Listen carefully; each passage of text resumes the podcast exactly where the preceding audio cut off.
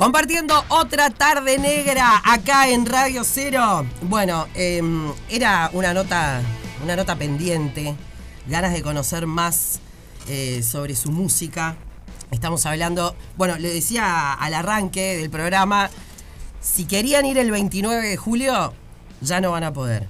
Pero si quieren ir el 30, creo que todavía hay lugar para ver a Mochi. Aplausos. Arriba. ¿eh? Un placer tenerte por acá. Vine de blazer. Está muy bien. Te aviso. Yo también. Sé que te gustan los blazers. Sí. ¿No? Sí. Vi por ahí algo en, en redes.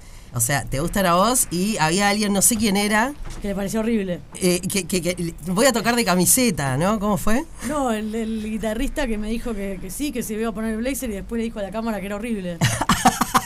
Muy bueno porque quedó todo filmado, su falsedad, pero bueno, lo, lo bancamos al rostro.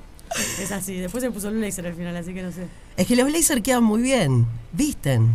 A mí me, me parece práctico porque uso mucho bolsillo. La verdad que más que por facha es por practicidad. Porque como que siempre, no sé si tengo frío o calor, me lo abro, me lo cierro, me lo bajo, me lo- es fácil de sacar en el escenario, en cualquier lado, Sí. ¿Y qué, qué llevan los bolsillos, Mochi, por ejemplo? cualquier cosa. No, no. ¿Qué puede salir ahora? Es un desastre esto, mirá.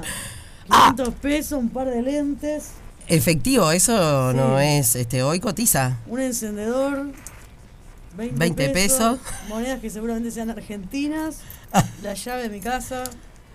La llave no te... Yo creo que existe en realidad una suerte de detector de, de llaves, porque yo nunca sé dónde las tengo, por ejemplo. Yo en el bolsillo el blazer, por eso Claro, por- ya sépanlo, eh, pueden escuchar a, a Mochi y además eh, ponerse blazer y guardar, y guardar la llave. Bueno, además he tenido tanta suerte que esta semana sale tu nuevo disco. Sí, el 13.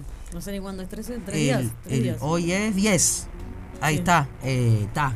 Yo, bueno, yo me caracterizo por no comunicar las cosas a tiempo, entonces, eh, sí, salen tres días y me acabo de dar cuenta que no lo avisé en ningún lado. Ni Ajá. las redes, ni nada. Te- tenés una manager muy cra y me dijo, salen estos días. Sí, sí, es que ella tampoco nunca sabe porque yo soy como eh, así, siempre estoy atrás de todo, pero nunca hago las cosas a tiempo. Y, y me, me viene resultando, porque cuando le digo a la gente, la verdad que con mucha honestidad les digo, hoy salió un tema, me olvidé de comunicarlo, la gente se lo toma personal y lo comunica por mí, Ah, entonces funciona, creo que mejor que si hubiese puesto, sale tal tema dentro de 24 horas. claro. Bueno, igual hoy por hoy, eh, yo te decía, soy medio, medio mala este, con los nombres de los discos, con los nombres de las canciones. Pero soy de la época en la que escuchaba un CD, entonces sí, sabía tipo el track 1, el track 2, ¿no? Y ahora creo que con este tema de las plataformas un poco se perdió eso y de repente escuchás así una canción que es vieja o una canción que es muy nueva, bicicleta ya está. Bicicleta ya está, Amichi ya está y ahora sale el resto de los temas. Sí. Em, me pasó algo em, desde que te escuché. Le voy a contar a la, a la- a la gente, se lo conté a Mochi. Em, conocí su música en un Uber, eh, no sé hace cuánto, hace, hace tiempo. Pero es ese viaje de Uber que, te colgás a, a- a charlar y que, ojo, a veces te pasa que vas charlando con el Uber y, y bajás la música porque estás charlando y no, él lo dejó. Le digo, ¿quién es? Me dice, eh, Mochi. Le digo, pa, a ver, poné un poquito más. Me dice, pa, no, no sabéis, lo recurto, está buenísimo. Eh, era Día sin voz la, la- la canción. Y mm, tenés como unas letras eh, muy profundas, muy zarpadas, em, muy poéticas, pero a la vez son eh, sencillas de entender. O sea, encontrás como elementos muy cotidianos, ¿no? Em, ¿cómo, cómo es tu manera de, de- de componer? Eh, yo siempre digo que hago canciones, o sea, compongo canciones que podría haber escrito cualquiera en realidad. Eh, porque no, soy. sé si tanto. Yo siento que sí, porque primero que me pasan las mismas cosas que le pasan a cualquier persona. Eh, y compongo lo que me pasa, no compongo nada de lo que. No sé, no, no es que me imagino la vida de otra forma y ahí hago una canción. Entonces, las canciones son eso, son eh, mis dolores, mis alegrías, los paisajes que veo, las cosas que me cuenta la gente. Eh, y esa es mi forma, digamos. Y, hab- y hablo como canto también. O sea, son las palabras de mi diccionario las que están en las canciones. No es que compongo una canción y digo estrafalario. O sea, como uso la- las palabras que uso en, en la vida, es una forma más de comunicarme. Entonces, eh, como que vibro por ahí, por ese lado. Y creo que también por eso la gente empatiza y, y se emociona también. O sea, compongo mucho las canciones que yo necesito escuchar y que, y que no encuentro cuando me pongo a buscar en Spotify. Claro. ¿Qué te gusta escuchar a vos? Eh, últimamente estoy escuchando bastante música independiente, como Maca Monamu, eh, a Papina la escucho bastante. Escucho también otras cosas como, no sé, Gustavo Santaolalla, soy bastante fan. Eh, después escucho mucho bolero, escucho mucho tango, escucho de todo un poco.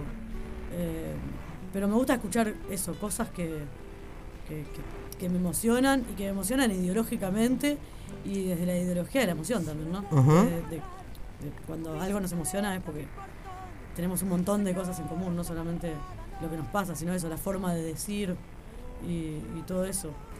Eh, bueno, mucho Cabrera también. Sí, eso, eso, eso, Cabrera, Cabrera se palpita. Sí. Cabrera, Cabrera se siente.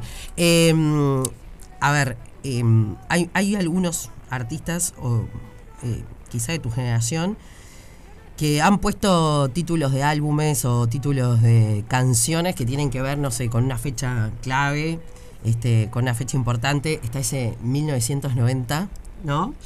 Eh, ¿qué, qué, qué pasó? A ver, contale a la gente. 1990. Bueno, 1990 es mi año de nacimiento. Pa' qué vieja, sí, dije 1990. Sí. 1990, perdón. No, bueno, 1990, está bien. Sí, pero está Eh, medio vieji. Es mi año de nacimiento y también el año de nacimiento de muchas otras personas, por supuesto. Eh, y mi generación, la, la- la generación esta de, de los 90, yo siento que es una generación muy particular, ¿no? Porque atravesamos, bueno, diferentes crisis o estados eh, sociopolíticos. Y mm, en un momento cuando empecé a grabar el disco, que lo grabé en dos días, así como yo hacía muchos años que no grababa un disco, y la gente me decía, eh, pero tenés que grabar, tenés que grabar. Y yo había estado tocando en vivo todas las canciones de 1990, eh, diciendo no voy a grabar, nunca más voy a grabar, no quiero grabar. De un momento a otro dije como, bueno, hoy grabaría un disco. Todo el equipo se puso como, bueno, si Mochi dijo que va a grabar un disco, hagámoslo ahora antes de que se arrepienta. Entonces, eh, existió. Y en un momento eh, había compuesto esta canción que se llama 1990 con, con Maca, con Maca Monamu, artista argentina. Y me pongo a ver las, letras y a ver el recorrido del, mensaje que tenían en común, que era un poco eso, eran letras eh, atravesadas por, por un montón de, de- circunstancias eh, políticas, ¿no? de, de- de coyuntura- coyunturales y estructurales de- del país o de Latinoamérica, si se quiere. Eh, y si bien en, todas las canciones estoy hablando en primera persona de lo que a mí me pasa o de lo que yo siento, están completamente atravesados por cosas que no tienen nada que ver con- conmigo como individuo, ¿no? Claro. Como más procesos eh, históricos, si se quiere. Entonces, bueno, 1990 es un disco muy autobiográfico, eh, mío y también, si se quiere, de, de- de- de- de mi generación, ¿no? Como que eso. eh, 1990 es la canción más explícita de todo lo que dice el resto del disco, ¿no? Por eso se llama así. Eh, y eso, como que las canciones también están atravesadas por eso. Claro. Eh, quiero hablar de, de, mm, la música en, en tu vida, pero necesito saber, chicos, estoy medio perdida. Yo tendría que irme a la pausa. Ahí está. Nos vamos a la pausa y en el próximo bloque me contás, eh, porque me encanta saber ese momento en que la música llega a los artistas. Eh, no, no voy a suponer, me lo contás vos en el, en el próximo bloque. Dale. Dale. Otra tarde negra. La tarde más negra de la radio. Escuchando a Mochi acá en otra tarde negra, el próximo 13 de julio sale su nuevo disco, La certeza del dolor, del que, bueno, ya hablaremos ahora en un, en un ratín. Em, pero bueno, antes de ir a la pausa, justamente te, te preguntaba, me encanta saber el momento en el que la música llega a los artistas. Por ahí, bueno, está la música, a mí también me llegó, la escuchaba, pero no salí música. En el palo, laburando con músicos, que me gusta mucho. Pero ¿cómo llega la música a tu vida, Mochi? Eh, bueno, en realidad yo no, no sé por qué, bueno, a la vez sí. O sea, mi abuela siempre cantó eh, en su casa. Se cantaba todo, la verdad, la vieja. Eh, y tengo dos primas cantantes líricas, eh, bastante conocidas, Sandra Escorza y Virginia Escorza, eh, cantantes así de, de ópera. Sí. Eh, y creo que arranqué a cantar antes de hablar, eso dice mi vieja. y después en un momento empecé con. yo voy a ser pianista, yo voy a ser pianista, voy a ser pianista. Mi padre diciendo, pensando como, ¿qué flash? ¿Por qué querrás ser pianista? Y aparte no, no había un piano ahí a disposición ni nada. Y un día le dije a mi padre, mirá, en el videoclub de la esquina hay un piano. Yo quiero tocar el piano. ¿Qué hacía un piano en el videoclub? ¿Qué cracks? Y mi padre me dijo, como, no, no hay un piano en el videoclub. Y fuimos a sacar una peli y le dije al, al- así, de, mirando de, abajo al mostrador, le digo al loco, acá hay un piano y me dice, sí. Me dice, ¿cómo sabes? Digo, no, porque lo escucho. Digo, no, pues yo voy a ser pianista, yo porque tenía 8 años. Eh, y te quería preguntar si puedo venir a tocar el piano. Re careta. y el chabón dijo, como estaba así, y, me habilitó el piano del fondo ahí del videoclub. Tenía que pasar como un pasillo hacia el fondo. Y yo iba y ponía unas partituras que tenía que me habían regalado y tocaba cualquier cosa, ¿no? Tiraba la- la- la- las manos de arriba del piano y hacía de cuenta que tocaba. Y me becaron ahí para entrar a un conservatorio, empecé a estudiar piano. Yo quería ser concertista de piano, así, ese era mi objetivo en la vida. Eh, ahí, bueno, mi, mi prima Sandra también me, me tiraba una onda. Eh, y empecé a estudiar ejecución del instrumento, ¿no? Como obras clásicas, bla. Y cuando tenía 12 años pasó algo trágico, eh, que fue que el- mi, mi profesor de piano decidió que era buena idea pegarme. ¿Literal? Sí, estaba preparando un concierto, eh, me- empezó a decir como postura, postura, postura, eh, levanta las manos, levanta los hombros, no sé qué. Y, y vino con un palo y me destrozó la mano. Ah, la vieja usanza. Sí, sí. eh, Sí. Entonces, eh, yo me acuerdo la sensación de, nada, me fui, porque yo sabía que eso estaba mal, y, y no- y llegué a mi casa, que siempre me iban a buscar, eh, llegué solito, con la mano así, pensando, bueno, que no se den cuenta lo que pasó, porque yo quiero seguir tocando el piano. Y mi madre empezó como, ¿qué te, qué te pasó? ¿Qué, qué tenés en la mano? ¿Te robaste algo? No sé. Y cuando me vio la mano casi prende fuego el conservatorio. Y sí. Y, y me dijo como, "Ta, no, no vas más. Y yo le dije, no, yo quiero dar el concierto, quiero ir al... Quiero, na". Y empecé a estudiar por la mía para dar el concierto, pero medio como en un plan eh, vengativo. Entonces estudié como todas las obras, no fui más al conservatorio, pero fui al concierto. Este, y nada, toqué toda la cuestión. Pará, ¿hubo tiempo para recuperarte eh, entre el concierto y la mano? No, no me importaba nada, tocaba con la mano toda rota, me chupaba un huevo. Y, y cuando salí del concierto, eh, el, el- el maestro que estaba ahí, ¿no? El hijo de puta, eh, me dijo, me empezó a hablar, ¿no? Como de mí, no sé qué, yo calladito la boca. y me dijo, bueno, te espero el año que viene. Así te rompo la otra. Y yo lo, yo lo miraba como diciendo, no me vas a ver nunca más. Mi madre que no entendía mucho por qué yo quería estar ahí. Y cuando nos subimos al auto le dije a mi madre como, no voy a tocar nunca más el piano. Ya está. O sea, era como para ir demostrarle y. y- Sí, iríamos, aparte toqué lo, o sea, lo que quería, ¿no? El chabón era un chabón que me decía cosas como, yo le decía, eh, maestro, maestro, tengo una idea musical.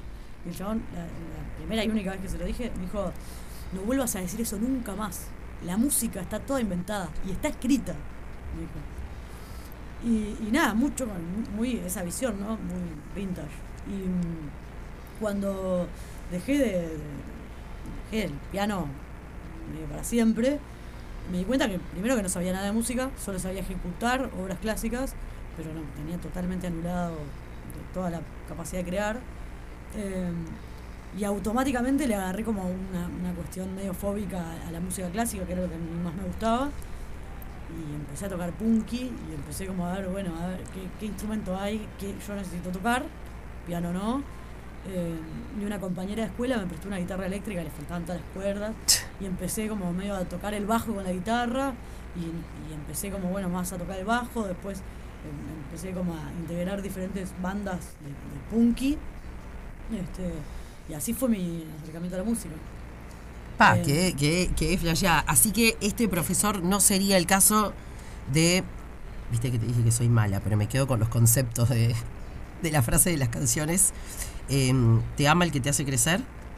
Este no, no habría Este sido. te este- hizo crecer, este me pero. hizo crecer un montón, pero bueno, de otra manera. Yo siempre pienso, fue espantoso, pero también fue algo que me, me, me- me sacó de un lugar que, que, que para mí era el único posible para hacer música, que era como eso, ejecutar obras de leads y de no sé qué. Eh, y encontrar eh, otra cosa, porque yo me fui a, la- a- a lo antagónico, digamos, eh, y, y fue gracias a eso, o sea, fue horrible, pero fue gracias a Claro. eso. O sea, porque yo era como, no quiero nunca más nada que tenga que ver con lo clásico. O sea, porque aparte para mí esa era la escuela, era así, ¿no? Claro. El chabón no, no, no fue que me pegó en la mano, me maltrató durante todo mi proceso de aprendizaje. Era un loco que me decía, ¿qué estás tocando? Y yo le decía, oh, pues no sé qué, no sé quién. Y me decía, no la reconozco, no sé quién es. Si es esa obra, es un insulto. Y, a- y así me trataba, yo tenía nueve años. Entonces, ¿Era veterano? Sí, viejo, debe estar muerto. Sí. Saludos este, al señor, qué locura.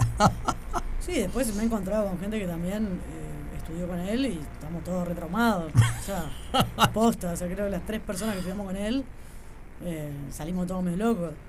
Tremendo. Para. em, ¿Y te amigaste con la música clásica? O sea, no sé, ir a ver ópera Bueno. o. Sí, eh, me, me- como que le agarré mucha fobia al piano.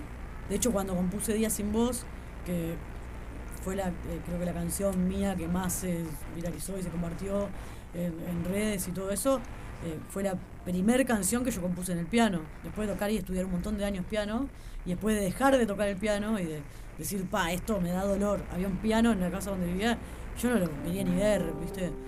Eh, y compuse Días sin voz y fue la única canción que compuse en mi vida en el piano. Este, y fue como el reencuentro ahí con el piano y a raíz de eso también un poco con la música clásica, que nunca me peleé del todo, pero sí me peleé con la posibilidad de hacerla. Claro, ¿no? claro, claro. Igual en tus canciones hay, hay, hay. Tenés unos músicos impactantes, ¿no? O sea, eh, todas la- la- las. eh, me gustaron mucho, pero particularmente em, eh, en Impaz hay un momento musical que está como tremebundo. Bueno, Impaz justamente es una es eh, que es parte de, de- de mi primer disco, es un viaje porque yo nunca pensé que fuera a poder grabar ese disco y había conocido acá al baterista Lila Downs que me había dicho como si vas a Nueva York llamame, no sé qué, bueno, termino termino en Nueva York con el chabón tocando un montón, no sé qué, y el chabón quédate en Nueva York, no sé qué, la vas a romper, gracias a eso me termino dedicando a la música en realidad. Este, me hice muy, muy amigo de, este chabón, Yayo Cerca, un chileno. Y el loco me dijo, vos tenés que grabar un disco. Y yo me volví a Uruguay pensando como, bueno, voy a grabar un disco. Y después estuve un año viendo cómo hacer, porque yo no tenía ni amigos en la música. Mi amigo en la música era él. Y después los guachos con los que toqué siempre, como... eh, no sabía ni cómo se hacía un disco, ni cómo hacer para grabarlo, ni cómo conseguir la guita, ni nada. Este, y empecé a ensayar las canciones para hacer un disco, pero no tenía los recursos para hacerlo. Y el chabón volvió de gira con Lila Downs un año o dos años después. Y estábamos en la puerta del plaza y me dice, ¿y tu disco qué onda?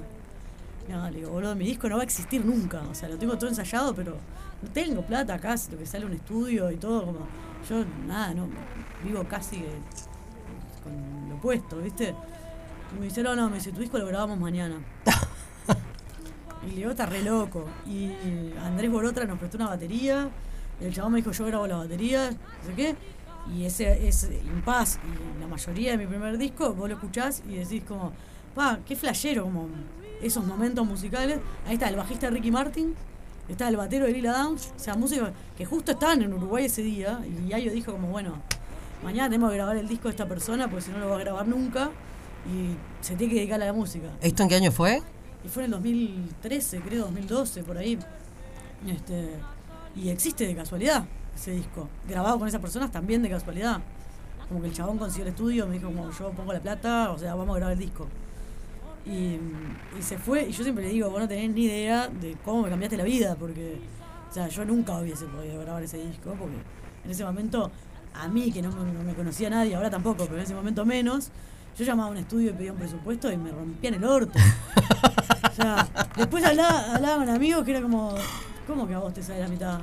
Era como, a mí, no sé, ¿viste? Claro, no tenías lo- lo- los contactos. No tenía los contactos y el, el- el- el- el medio también es muy hostil, ¿viste? Como que es eso, no te conocen, no saben quién sos, de repente vieron una foto tuya de Estados Unidos y te pasan el doble de presupuesto. También. O sea, es como raro, ¿viste? Los dueños de los medios de producción, la verdad que generalmente son así, en la música y en cualquier otro ámbito. Hoy en día creo que, ya no es tan así, porque también hay más medios de producción y hay mucha más gente trabajando en el rubro. Eh, pero ese momento fue durísimo para mí. O sea, fue como, si- yo no lo hubiese podido hacer, no lo hubiese hecho. Por suerte, o sea, te cambió la vida vos y al hacer esas canciones también eh, le cambiás la vida eh, porque el mundo se puede cambiar un montón a través de, lo que uno predica en las canciones, lo que son tus letras. eh, cantás de la hostia. eh, y vos decías, no me conoce nadie. Obviamente te, te- te- te conoce mucha gente, ya, ya hay un Solís agotado, queda otro en camino, las entradas están a la venta por Ticantel. Igual te conocen hasta donde vos querés que te, que te conozcan también, porque bueno, es, es tu modus operandi, ¿no? De decir, bueno, No. soy eh, artista independiente, este Sí. también va un poco por ese lado, me, ¿no? Me doy cuenta que me conoce mucha gente. Ahora cuando llegué a la radio, una persona me pidió una foto en la esquina y otra persona me pidió una foto en la puerta y creo que son las únicas dos cuadras que caminé desde que llegué a Uruguay. Eh, y, y- y tomo conciencia un poco cuando me pasan esas cosas o cuando, no sé, vuelvo al supermercado y me mandaron un mensaje, che, estabas en tal lado. y es como, sí, era yo. Como me, me- me doy cuenta y, y lo que me pasa es que, que sé que me conoce mucha gente porque a la, a la- alguien se emocionó con las canciones, las compartió o le dijo a alguien como, che, escucha esto. O, Como, como el señor Uber que le mando un abrazo si, si está escuchando, me dijo, pa, curtí, que está de más. Obviamente, eh, a vos te ha ido re bien así, este, y eso está buenísimo. No todo el mundo a veces lo, lo- lo logra o tiene esa idea de, no, quiero ser independiente. Y obviamente el talento y las buenas canciones también lo logran, ¿no? Eh, Es un privilegio ser un artista independiente, o sea, y, y- porque creo que al principio, o sea, es, es muy duro. O sea, yo siempre digo, yo soy independiente porque a mí Sony no me propuso nada mejor. O ¿Y si te lo propone? Y si me lo propone, me lo pienso. Ah. Por supuesto que sí. O sea, yo soy independiente porque de, de la plata que entra a mi proyecto, por ejemplo, a mí me encanta la plata. O sea, yo quiero toda la plata para mí. Me encanta. O sea, Esa, esa, Es que, es sí que no es que soy independiente porque, ah, bueno, no, porque, no sé, el- todo el, el, el mito romántico del artista pobre, a mí, me- la verdad que me, me parece pura basura. O sea, todo bien, pero nosotros tenemos que pagar cuentas, tenemos que hacer cosas y ojalá tengamos mucha plata para comprar medios de producción, para poder colaborar con otros artistas. Este, y, y mi militancia va un poco por ahí. Este, y parte de mi militancia es agarrar y decir, como artista independiente, me vienen a hacer propuestas, porque me han hecho propuestas ellos y me han hecho propuestas un montón de personas, y decirle, mirá, hago números y la verdad, no me convenís. Claro. Y yo sé que ahí, diciendo que no, o sea, yo, yo estoy cambiando el mundo, ¿viste? Eh, muchas veces he pensado, bueno, en la pandemia me ofrecieron un montón de miles de dólares por vender mi disco, 1990, por vender el máster del disco. Yo me acuerdo que, claro, no tenía un peso y era como, "Pa, no estoy tocando, no tengo un peso. ¿Qué hago? ¿Lo hago o no lo hago? Y un amigo me dijo, hacer números a largo plazo. Y me senté, hice números a largo plazo y dije, ni en pedo, o sea, fíjate que es imposible que, o sea, yo esta plata la voy a ganar. O sea, capaz que no la gano en- eh, así en, en el momento. La verdad que prefiero comer polenta y que el disco sea mío. Y ahora hago los números. Y la verdad, si hubiese vendido el disco, el chabón se llenaba de plata. Y vos no. Y yo no. Y yo ahora, o sea, la verdad es que yo vendo discos, porque la gente dice que los discos no se venden. Yo vendo discos, un montón de discos. Eh, mi, mi público, no sé, compra discos. No sé si es para lo usan de posavasos. pero- Para regalar o regalarse. Claro, pero compran discos. Yo siempre digo, compren, compren el disco si les sirve para algo, porque yo no soy una ONG. O sea, no, no, no me compren a mí para colaborar. Eso no me interesa. Claro. Este, y, y- y vivo, en este momento vivo con un montón de privilegios, tengo todo lo que necesito y más. Y esto gracias a la música y gracias justamente a que conseguí acuerdos que son favorables para mí y para mi equipo. Claro, bueno, porque hay un, un- un equipo. Eh, compre la entrada para ver a Mochi el 30 de julio porque todavía quedan. Hoy mismo te vas de gira para, para Argentina? voy, voy eh, a la noche o mañana mañana, depende de la camioneta. Sí, por favor, este, al, al mecánico, necesitamos la, necesitamos la, la camioneta. Pa, hay tanto para charlar. eh, espero que vuelvas porque se viene la certeza del dolor, pero tenés la guitarra. Perdón, Miguel, que nos maten, eh, yo me hago cargo. eh, está Mochi con la guitarra eh, y ta. ¿Y qué, qué, qué nos vas a cantar? Eh, bueno, creo que a Michi es un tema que a la gente le, le cabe bastante y a mí también. Eso no es una introducción, estoy afinando la guitarra. Haga, au vivo.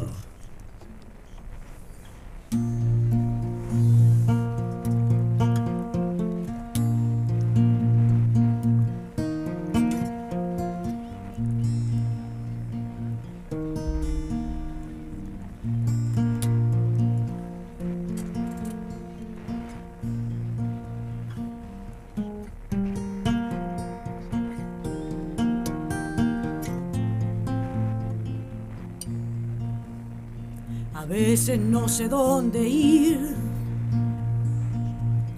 Si pienso en el mundo y giro para sentirme en él y me rompo la piel y más me confundo. Y hay días que quiero reír. También hay muchos días de mierda.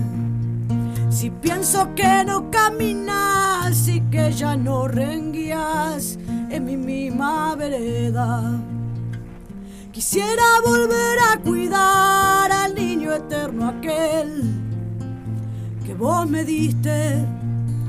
Limpiarle las heridas bien y que aprendas más con menos cicatrices. Recuerdo nuestra última vez. La yuta no te dio por muerto. Busqué por toda la ciudad y me buscaba a mí y te encontré despierto. No sé qué impulso me llevó, pero me lo agradezco tanto. Haber podido estar ahí para llevarte a casa y nuestro último abrazo. Las veces que te vi morir, las veces que te vi naciendo, las veces que te vi abrazar a lo mejor de vos y fuimos resistiendo. Te contaría que estoy bien, que todo se fue acomodando, que ahora río un poco y que aprendí a jugar y a correr por el barrio. Tres tiros no pueden con vos. Espero que el dolor tampoco. Cuídate bien el corazón que sé que te tocó. Se fabricaron pocos. Cuídate bien el corazón que sé que te tocó, se fabricaron pocos. Cuídate bien el corazón que sé que te tocó, se fabricaron pocos. Me emocionó y sí, está. eh, ¿qué- qué- ¿Viste cuando escuchás esas frases que querés hacer remeritas? ¡Aplausos! Arriba. Muchas, muchas gracias. Y mm, bueno, espero verte pronto y presentar y hablar un poquito más, un poquito más no, hablar de verdad de, la certeza del, del dolor.